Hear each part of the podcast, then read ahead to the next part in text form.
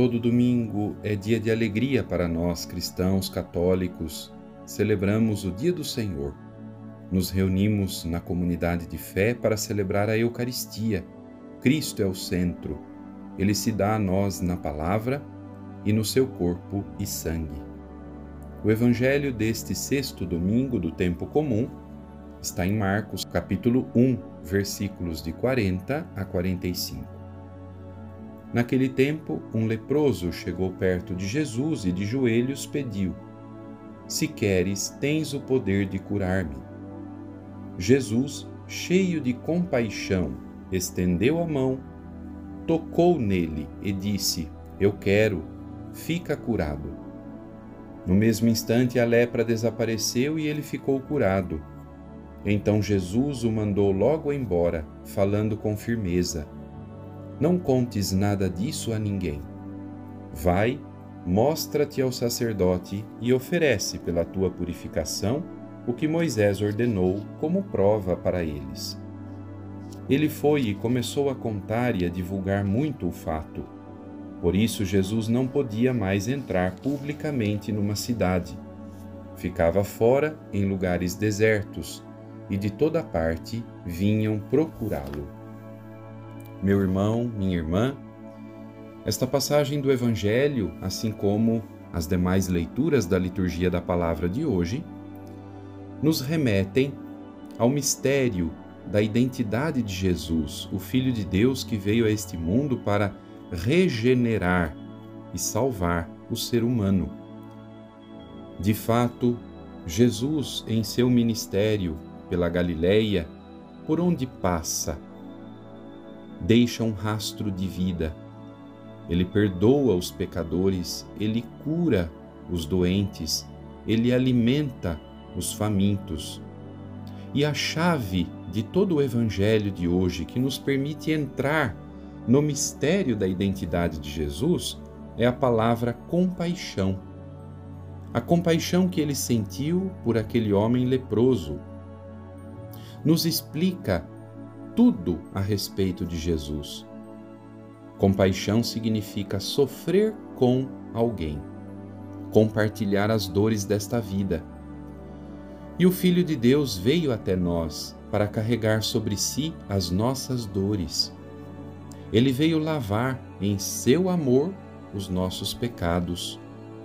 Não veio apenas restabelecer a vida física do ser humano, mas veio restaurar o ser humano por inteiro, na sua plenitude.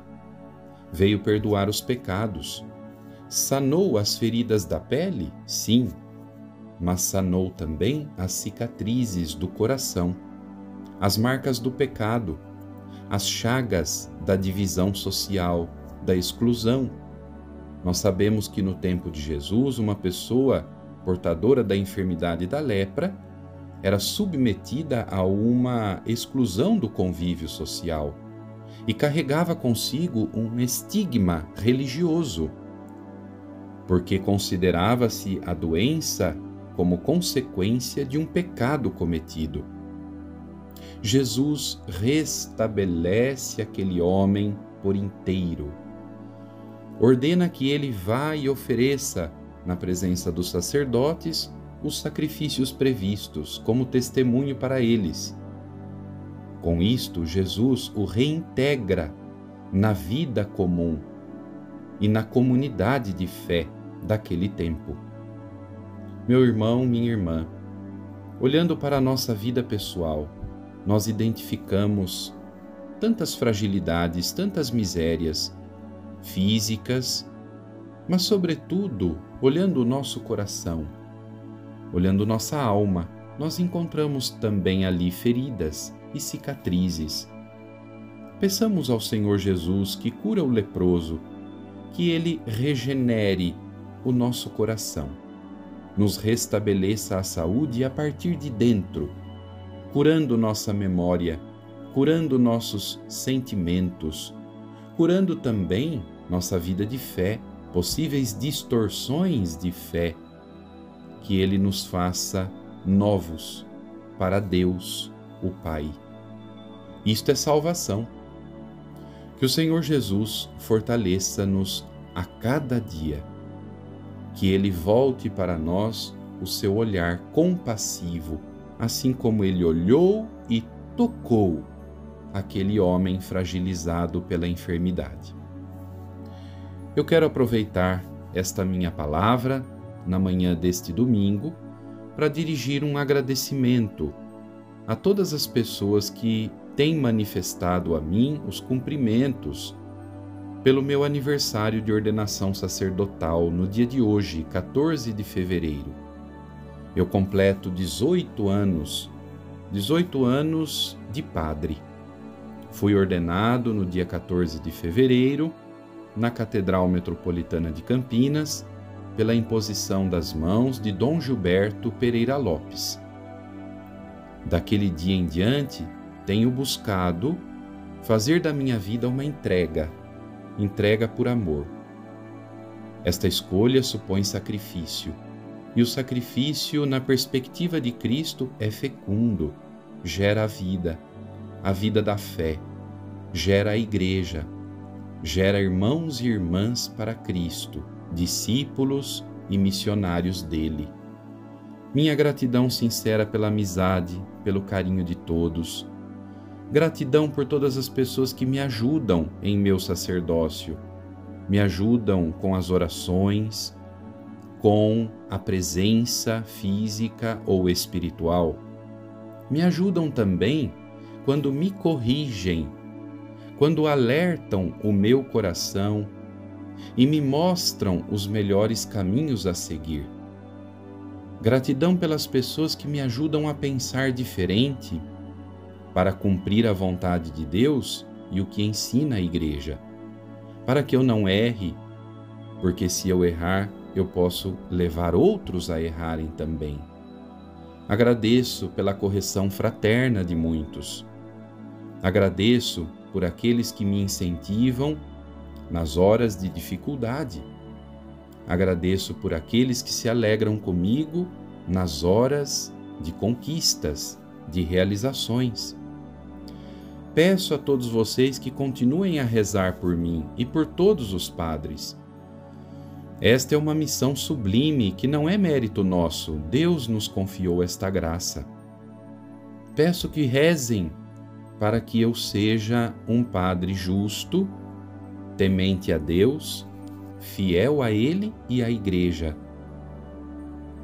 Que o Padre que eu sou hoje seja um testemunho de vida para muitas pessoas que precisam, especialmente nestes nossos tempos de relativismo e de tanta fragilidade. Eu me coloco humildemente na presença do Senhor, apesar das minhas misérias, pedindo a Ele que me fortaleça a cada dia que me dê as virtudes, a prudência, que me dê a capacidade da temperança, que me dê o senso de justiça e que me dê a fortaleza. É isto que eu peço ao Senhor e peço que vocês me ajudem a pedir a pedir tudo isso a ele. Que eu seja manso, humilde de coração como o coração do bom pastor que eu não seja um leão diante dos fracos, nem mesmo um cordeirinho diante dos fortes.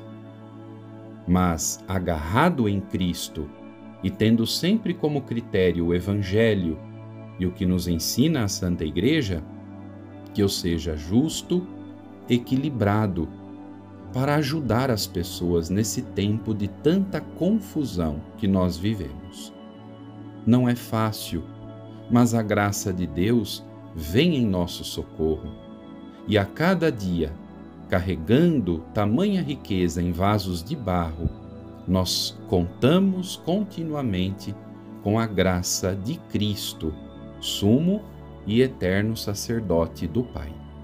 Quero abençoar a todos neste dia. Recebam a bênção de Deus. Que o Senhor os fortaleça também, juntos pastor e rebanho, especialmente na nossa querida Catedral Metropolitana de Campinas, possamos formar uma unidade, porque o amor de Cristo nos uniu. O Senhor esteja convosco, Ele está no meio de nós. Pela intercessão da Imaculada Conceição e de São José, abençoe-vos Deus Todo-Poderoso, Pai e Filho e Espírito Santo. Amém.